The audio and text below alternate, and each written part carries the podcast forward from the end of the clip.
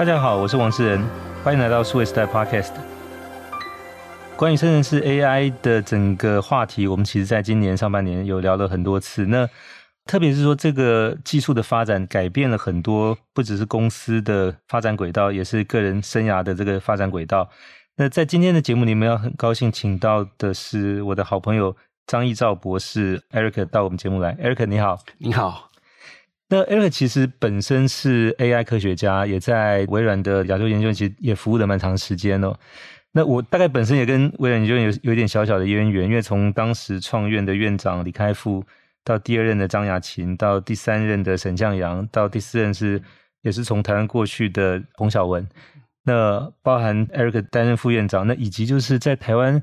可能很多朋友。大概比较早期也听过一位叫做许峰雄哈，Crazy Bird CB，那也在当时的这个微软的亚洲研究院。那 CB 其实是在九七年 IBM 那个 Deep Blue，就是西洋棋打败那个 Kasparov 的那个棋王的呃许峰雄，那个时候是核心的这个设计人物。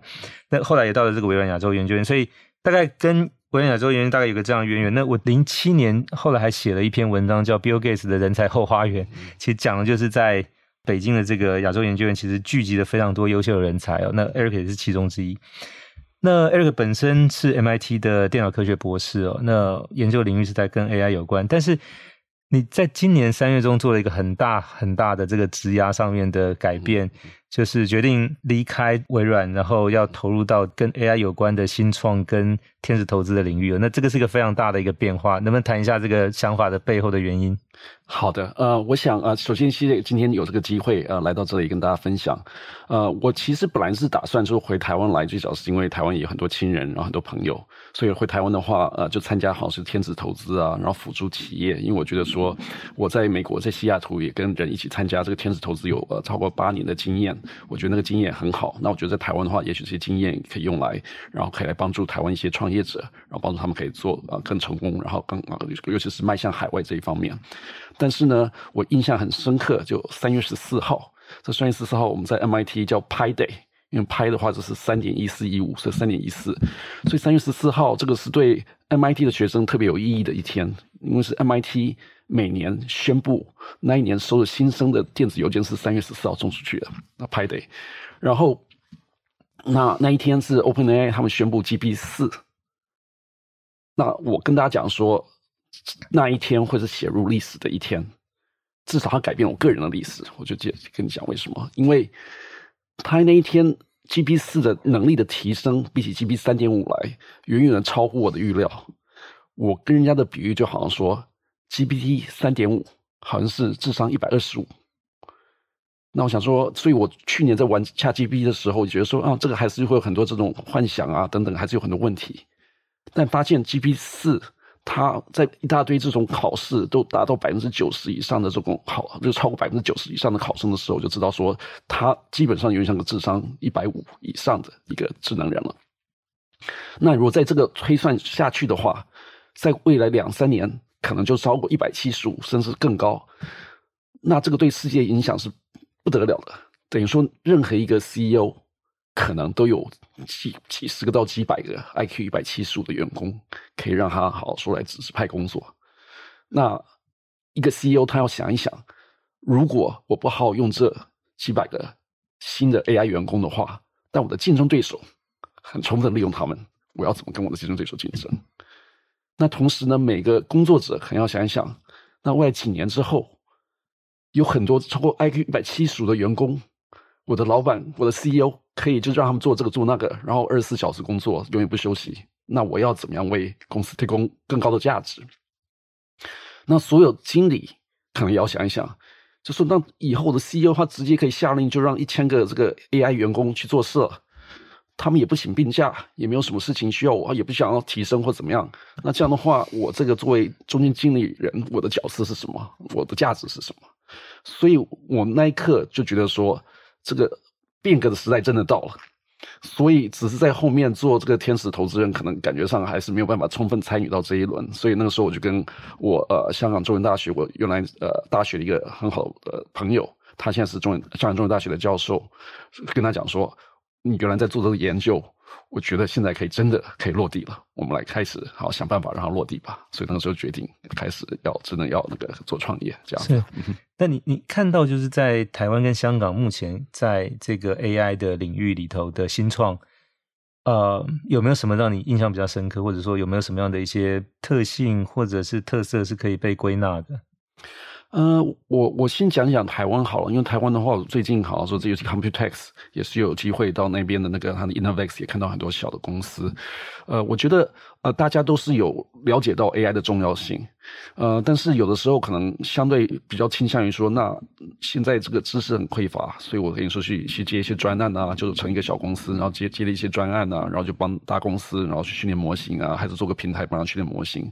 呃，这个的话当然是说你要维持小小公司规模小而精，然后服务意识非常好，这个永远有那个市场。但是这个的话，可能你要跨出台湾，要做到这种全世界规模的这种科技公司。可能就比较难一点，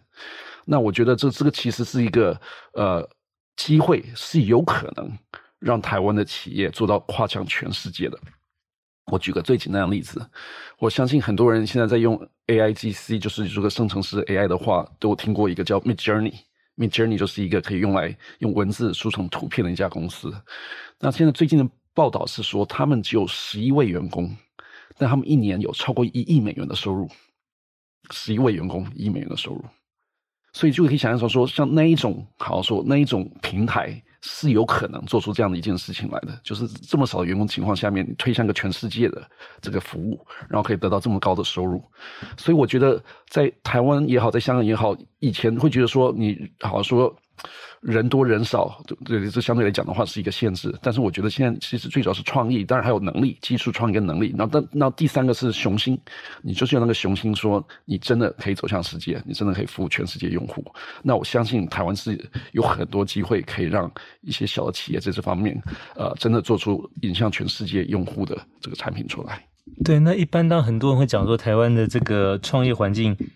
有几个点。不是很有利，那当其中一个是关于市场规模，所以一一直有一种说法说台湾市场太小。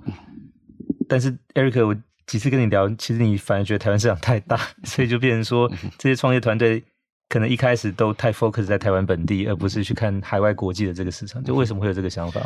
对，因为我看到好相对来讲的话，有很多地区市场比台湾更小，但他们孵孵化出来非常大的公司。呃，举个例子来讲，就好像说像那个呃，Skype，可能很多人用过。呃，Skype 是爱沙尼亚，对，爱沙尼亚可能人口还不到两百万，是从爱沙尼亚出来的。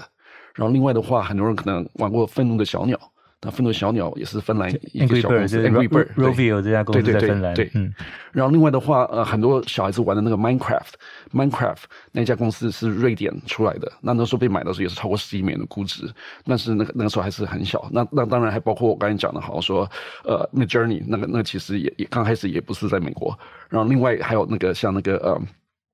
以色列可是更好的例子，就以色列。很多很多独角兽从以色列出来，那以色列的好处就像我讲的是，你在以色列创业，大概不会想象说我就是要做为以色列市场服务而已，所以他们一开始就是面向全世界。就像我刚才讲的，像那个 Skype 啊这些的话，一开始至少是面向欧洲，所以他们一开始就有这个要迎向这个大市场的这个准备跟这个想法。这样子。对，因为爱沙尼亚两百万，然后芬兰大概将近五百万，然后瑞典大概一千一百万，然后以色列是九百万，其实大概都不到台湾的一半，甚至四分之一哦。对。但也因为这样，所以很清楚是说，那我必须为国际服务，不能只为本地服务。是，所以可能台湾现在这个两千四百万，某种程度大家觉得小，但是如果从创业要把你逼到往国外市场去，这个市场可能稍微大了一点，以至于大家好像没有把它放在第一阶段，说我就是要往国际上去走。对，没有错。那在这个里面，就是目前呢，Eric 这边也非常积极参与，就是包括也有呃，我看到是在台大创创这边参与去担任导师嘛。那所以就是。呃，接下来就是说，你觉得可能一些什么样的经验，或者说一些呃，你的对这行业的一些理解，可以对台湾的本地的新创团队或者这个整个生态圈可以带来一些帮助？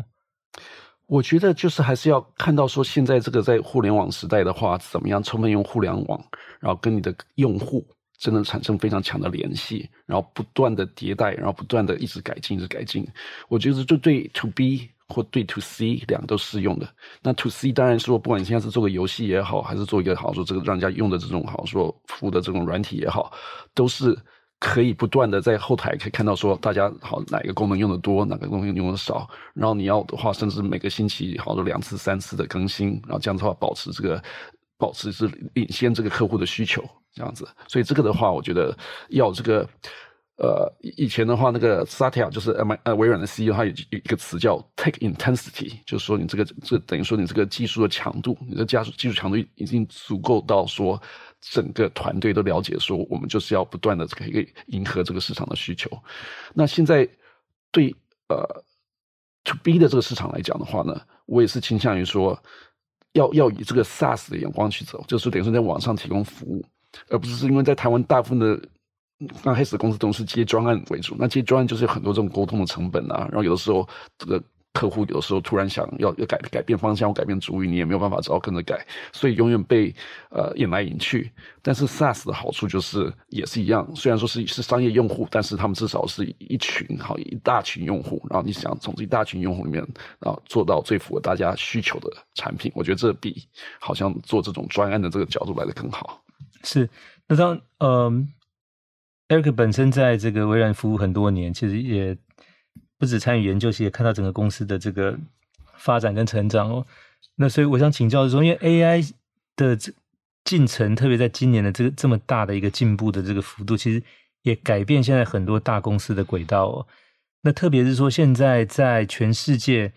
呃，就是市值破兆的五家公司里面，那至少有三家现在其实都是以 AI 为它的这个重点哦。那当市值最大 Apple。现在跟这个事稍微关系还比较远一点哦。那第二的 Microsoft 其实今年非常明确，就是说它就锁定我就是跟这个 GPT 为我的这个产品的核心，重新来把所有的产品围绕在这个去展开。那现在第三大是这个 Google，那 Google 当然呃也很快要去回应，因为否则这个市场好像整块就会被微软说相对来讲就占据更大的这个这个占有占有率。那第四 Amazon 当然不会说跟 AI 无关，但相对目前这个动作还比较慢哦。那第五就是最近刚这个市值破兆，就是 NVIDIA。那当这个黄文勋也在 Computex 展到台湾来做了演讲，也跟很多的这个呃一般的民众其实自拍，或者说也表达很多他的想法。其实大部分都是根据 AI 这件事情去呃定下 NVIDIA 发展的这个蓝图哦。那所以我我是特别想请教 Eric 怎么去看，就是现在这三家就是微软、Google 跟 NVIDIA 在整个 AI 的这个呃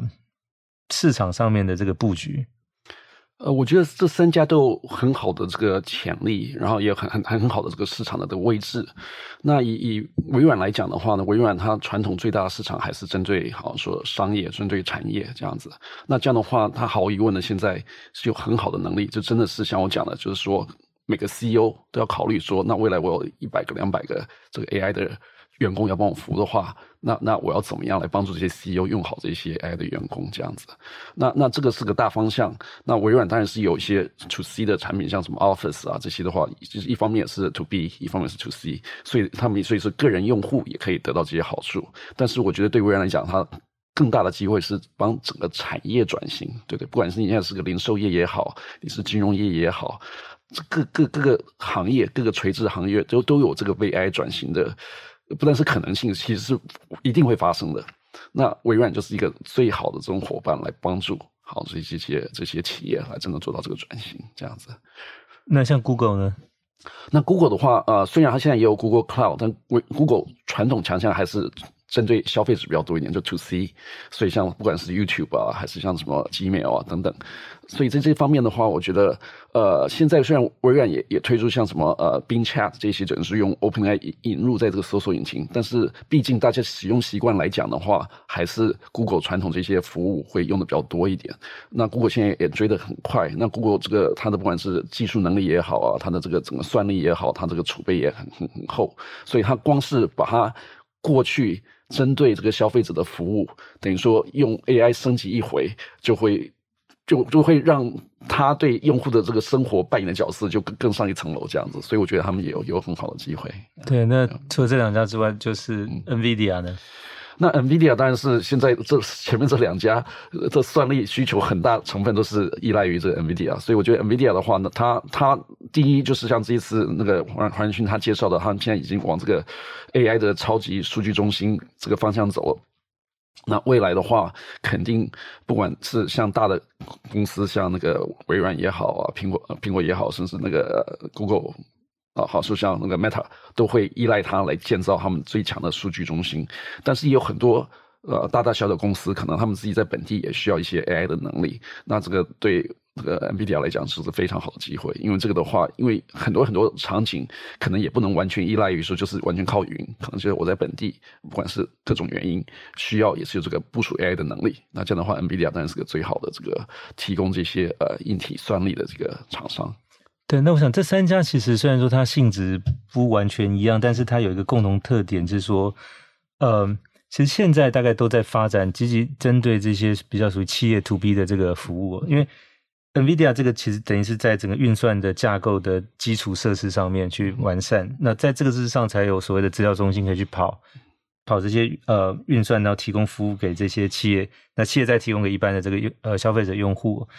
那当这个大概是第一步，可能得先 ready 之后，才有更进一步的可能其他的应用可以在这个基础之上再往再再去发展。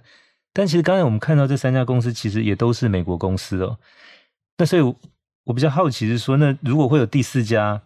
那或者是说美国以外的公司可能进到这个所谓的 AI 领先阵营的机会吗？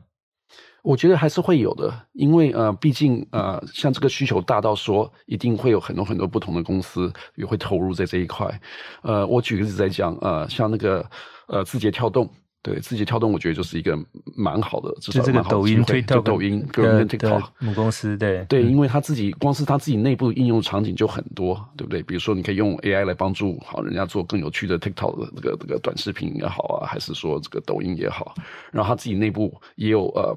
这个可能大家比较不熟悉，它有个那个 Lark，就是飞书，也是等于说是有点像是这个公呃这个公司的这个办公的这个这个那个提供的服务。然后他自己当然算力也没有问题，然后数据也是来自世界世界各地的数据也很多，所以我觉得他也是个有很很有机会的一家一家企业。是，那当因为在中国过去习惯讲，就是在这个网络领域里面有所谓的第一阵营叫 BAT，第二阵营叫 TMD。嗯。那可能接下来其实最值得关注的应该是这个字节跳动 ByteDance 这家公司。对。那呃，另外想请教 Eric 是说，那现在的这个呃生成式 AI。特别是像 ChatGPT 整个发展来讲，除了在一般的这些呃工作者跟这个企业的这个呃策略的发展结合以外，就是另外一块就是跟教育有关哦。就是那究竟在这个学校的教育里头，怎么去呃对应或者说怎么去结合这个部分？那特别我想之前我们在另外一次场合里面有聊过，其实你有一个看法让我印象很深刻，是说。现在凡是父母如果没有帮小孩子去付费买 GPT-4 服务的，都是不负责任的父母。为什么会有这样的想法？中国的父母，这个不知道中国，应该是整个亚洲啊，或者全世界很多父母，基本上都对孩子的教育非常投入。那传统也有这故事，像孟母三迁呐、对不对？就好像说就是要找好的环境让孩子长大。然后同时，你看现在的话，新一代的父母亲的话，很多就是从小就是送孩子去补习班也好啊，还是就是希望孩子去比较好的学区等等。所以我觉得孩子孩子的教育肯定是父母好需要要那个投入的重点。所以我觉得这个决心，我相信说这个意愿都是存在的，但是他们可能没有意识到说这个对孩子的未来的影响有多大。所以我觉得说，那这个的话，我觉得。你不知道的话，然后你不做，那不算不负责任。那如果你知道的话还不做，那可能相对是，可能讲不负责任比较重一点。但是我觉得是个很大的这个，好像说这个很大的这个损失这样子。你想一想，比起上一堂补习班来讲，你现在如果是用 GP 四的话，那或者是 GP Plus 的话，那个 ChatGPT Plus 的话，一个月二十美元，那比任何的补习班也好，然后比比甚至每每天的这个咖啡一杯咖啡的这个成本都不到。那我完全觉得说，这每个父母只要孩子超过五六岁以上，都应该好好的每天跟孩子一起用 ChatGPT，然后一起来探讨说，诶，那他这个能做什么事情？那他可以帮你解决功课问题，也可以帮我解决我工作上的问题。那大家真的一起探讨，说现在现来这个好说 AI 这个这个这个这个助手能够为我们做多少事情？因为这就是未来，这就是未来。那如果未来的话，做父母亲，如果有这个机会，能够更早的让孩子然后接触到未来，然后看到世界未来的可能性，我觉得这对孩子的成长，呃，都是有帮助的。我自己的例子来讲，我刚才提到三月十四号，呃，我看到这个 G P 四出来，那三我是每天基本上都是没有睡觉在看新闻等等，所以三月十九号跟我儿子他现在是呃在医学院做呃是医生的学习，我就立刻跟他讲说，我我帮你付钱。我我我就让你赶快申请好 GPT Plus 这样子，呃，然后他从那一天开始用起。那现在很多不同的场景可以用，他可以用帮他写程序，也可以帮他写一些文章，然后帮他做一些研究等等。所以他现在已经发现说，哇，这每天这个这个这个这个助手实在是太了不起了，能够做太多事情这样子。那那那我觉得，呃，如果你有这个机会在那里帮你的孩子请到。这个最了不起的智囊团，上知天文，下知地理，不管你是数学微积分的问题也好，还是你现在要找一些好说相对来讲的话，物理啊这些功课的问题也好，他都能帮助你解决的话，那那不是应该好说给孩子个学习的机会吗？啊，是。那当如果是用补习的钱来讲，就是二十块美金，六百块台币，当然相对便宜了。对，那当然在这个方面，就是说，呃，现在其实，在整个的使用 AI 上面，当有很多的便利的工具跟各种不同的经验，大家也在交流分享，其实越来越普及。的同时，就是说，当随着这个技术本身也在演化当中，也会有担心说，这个会不会有超越工作者，可能造成有很多人的这个工作不是不只是改变，而是被取代，以及就是说，可能再往下，这个 AI 力量会不会大到一定的程度，是说可能将来对不只是在职场上面的影响，可能对其他各方面的影响，特别是。比较我们所不乐见的会发生，我不知道这一点，身为一个长期在这个领域研究的呃人员来，你怎么看这个这个部分？我觉得这个 AI 的能力，呃，在未来的话，应该会超越我们大部分人的想象。就像我虽然做了三十几年的 AI，也没有预料到说，就是本以为十年才会看到的成长，居然一年之内就已经看到了。所以的话呢，那更大的重点就是说，社会大众大家都要了解。这 AI 能做什么？然后可以看到它的成长的速度，然后可以大家也可以预期说它未来能做什么。那这样的话呢，大家就可以比较有这个呃知识的来讨论说，怎么样能够更好的大家来管理好说 AI 怎么被应用。我我常常跟大家举个例子来讲，就好像说美国在一九七二年的时候，在加州 Asilomar 开一个会议，他们叫 Asilomar Conference，那个时候就是很多这个做遗传基因。的这种好像说这个工程的这些研究者，他们决定开这个会，就是大家一起探讨要怎么样来管理来这一种研究，因为这个也是非常了不起的，你基本上你可以创造一个新的生命出来，那你怎么样避免说，那假如一个。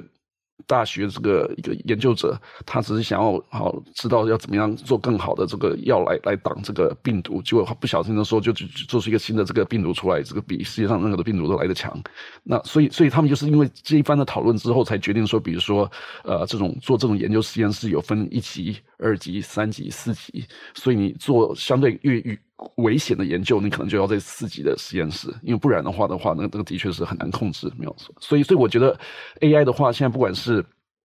啊 OpenAI 的 CEO Sam Altman，他他前几天在那个美国的国会听证会上，他也这么讲。那现在最近也有很多人在呼吁，就是说要要真的是要呃让大家都理解，然后大家一起来探讨要怎么样更好的管理 AI 的应用。那那那时候 Sam Altman 举个例子，我觉得其实蛮合适的。他说，就像现在有个。国际的核子能源，呃，这个管理会 agent 就好像说 International Atomic Energy Agency，他们是等于说协调世界上大家，比如说核能核能发电的话，要怎么样管理啊？那这个这个核能的废料应该要怎么样处理啊？确定说，呃，大家至少有达到一定的，好像说安全性。同样的，这个 AI 也是一个，的确是一个会能力非常强的一个。啊，新的技术，那怎么样让大家更好的来理解这个技术的可能性？然后怎么样来用这个来让大家可以得到它的好处？但是相对来讲的话，尽量避免你刚才提到一些可能大家希望避免的问题。对，就是说现在关于 AI 研究跟将来的这个应用的部分，应该是要有一定的这个呃，不要说管制啊，应该说有一定的规范，对，来约束它。我想这个是慢慢在形成共识。那只是说，像这样的规范该有什么样的机构？好，来承担这个责任，以及就是说，这个是一个行政命令，是一个行业内的大家同行的之彼此之间的这个呃公约，还是说来自于可能立法层面，可能要有法条去对应？就是那当这个还没有讨论到这么细，对。但是大概有一个共识，说像这个已经不能够再只是让这些研究人员凭着自己的这个意愿或者说这个想象，就直接再往，因为再再往下做，可能会有一些伦理的问题，有一些包含就是说可能呃，就是法律侵权问题等等等，这个会后面是比较麻烦的。呃，是的，没有错。呃，我举个例子在讲，以现在 AI 的能力，完全有能力，你可以做一个内容工厂。然后同时去维护一千个、一万个、十万个这个在社交网络上面扮演这个内容，就是好像说发言的这个角色，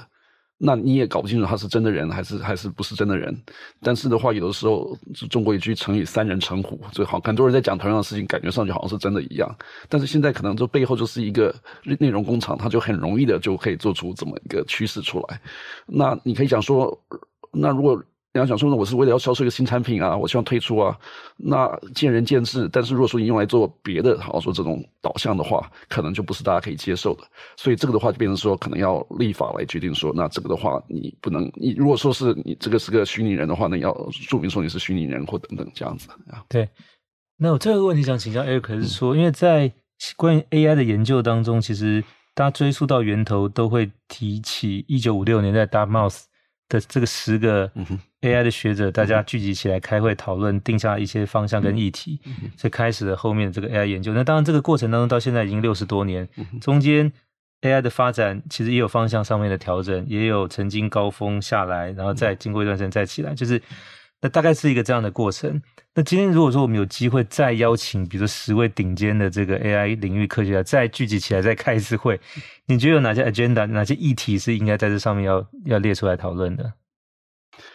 我觉得，呃，刚刚讲的就好像说，这个社会对这个 AI 它的这个限制是要是要该怎么样来限制？我觉得这肯定是一个，因为原来的话，那个时候他们讨论一个题目就是，假如 AI 能哪一天能下赢这个西洋象棋世界上最强的人，那可能就已经达到 AI 了。那哪哪一天这 AI 能够好好说突破这个图灵测试，就让你感觉上跟真人在对话，那就是 AI 了。那以这两点，他们的这个好说，他们定的这个那个指标来讲的话，现在都已经达到了。所以，所以在下来的话，其实就是真的是原来比较像在科幻小说里面的，但是现在就是要想一想了，就说那是谁有权利来来下指令给 AI，说他们可以做什么事情，不能做什么事情，这个规范是什么？然后的话呢，那那同时的话，你要决定好说，在 AI 呃对这个整个世界的影响的话，这个的话是呃是要以什么样的态度？我举个很简单例子来讲，假如现在有个有一个人，他说：“那我我不影响地球好了，我就让我世界最强的 AI，我就放放在火箭上面就发射出去，它就帮我去探探索太阳系外面的世界，那就送出去了。那它它再次送出去时间，它就不断进化，然后越来越聪明，等等等等。那是任何人只要他有这财力，都可以来做这个事情呢，还是？”我们做人类来讲，是应该有共识，说这个到底是为什么要这么做？你往好的想，那他探探索探索星球啊，这个星辰大海啊，看起来都是好事。但是他出去之后会遇遇到什么情况？他之后会决定下一步演化什么？这个事情很难预测的。那这个时候是谁要来做这个决定？我觉得这个都是值得探讨的问题。所以它其实已经不只是单纯一个科学领域的问题，它其实现在进入到更大的公共领域，其实应该有更多的不同的。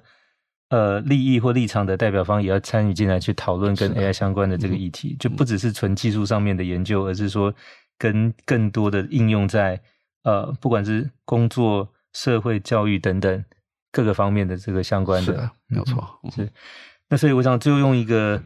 呃，前一阵子我看到就是说有人去 ChatGPT 上问了一个问题哦，就说诶，那来比较人类跟 AI 的不同，就他给出一个非常有意思、带有哲理的回答哦。他说：“你们就指人类已达巅峰，而我们才刚要开始。”我想那个大概是一个对目前这个状况，当然是一个呃有趣的一个说明。那当然也稍微会让人家有点毛骨悚然，就是说那真正以后的这个所谓 singularity，就那个所谓的起点，就是真正的这个所谓人工智慧超越人类之后的这个时间，大概什么时候会到来，以及之后会是什么样子？那当然，我想那个现在大概还都还是离目前现实应该还有一段距离。我想目前。多数其实可以参考或者去做。我想，其实 Eric 是一个很好的例子，就是即便是本身研究 AI 领域三十多年，但碰到一个这么大的变化发生的时候，第一个就是说，那我对应它，我要有一些行动。所以，呃，离开原来的这个舒适圈，然后投入到跟新创以及就是做天使投资有关的，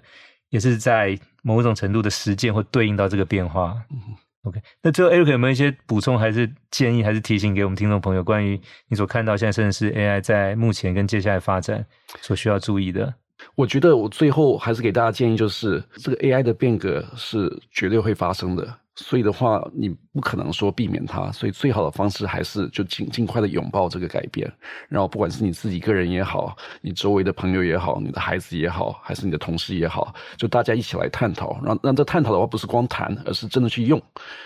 因为你在用的时候，你才真的有那种感觉。那现在如果要用的话，其实你可以好像说每个月付十美元，就像我讲的，用 ChatGPT Plus，甚至你要用免费的，因为有很多这种免费试用版，其实也可以让你得到很多很多新的这种用的体验。我觉得大家可能。每星期固定要花个两三个小时用用现在最新的 AI，应该会对大家这个对这个 AI 的了解都有帮助。那对 AI 的了解有帮助之后的话，等于说你就是提早看到未来的世界。那希望对每个人的生活、对每个人的工作也有帮助。好，谢谢张益照博士 Eric，微软前亚洲研究院的副院长，以及人工智慧的专家，今天到我们 Podcast 节目来分享。好，谢谢你，谢谢呀。也谢谢各位听众的收听，希望大家喜欢这集的内容，欢迎给我们点赞、转发，也请持续关注和留言，我们下期再会。